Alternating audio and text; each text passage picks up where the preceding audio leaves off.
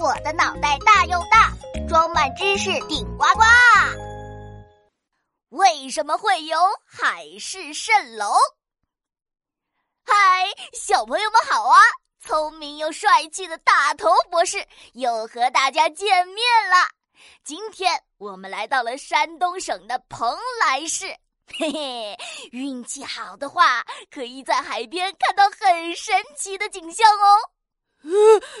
大头博士，海上好像有东西。哇，我们的运气可真好！快看，海面上出现了好几座房子的影子。呃，不会吧？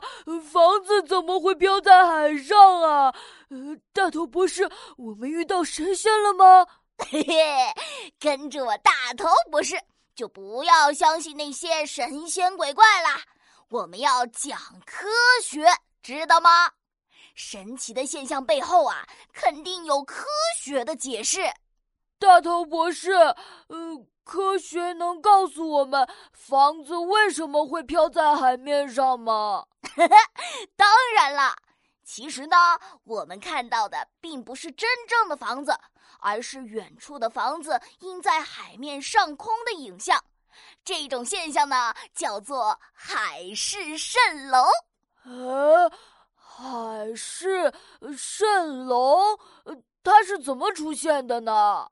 春天、夏天的时刻，天气暖和，大海上方的空气因为太阳的照射变得暖暖的。可海水呢，会吸收大部分的热量，所以呀，越靠近海面，空气的温度就越凉快。嘿嘿，这样一来，海面上的空气就有了温度的差别，光通过不同温度的空气层就会发生偏折。嗯，光走偏了，会怎么样呢？光线折射的结果就是，离我们特别远、本来看不见的东西，经过光折射上来，在海面上空出现了影像，就能让我们看到了。这就是海面上出现海市蜃楼的原理。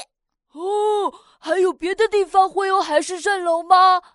嗯。人们还在沙漠中遇到过海市蜃楼，和海面上的海市蜃楼相反，沙漠里是地面的温度比较高，高处的温度比较低，光发生偏折的方向也相反，会发生把远处的天空倒映在沙子上的情况，看起来呀就很像是沙漠中出现了湖泊，经常会误导在沙漠中行走的旅行者呢。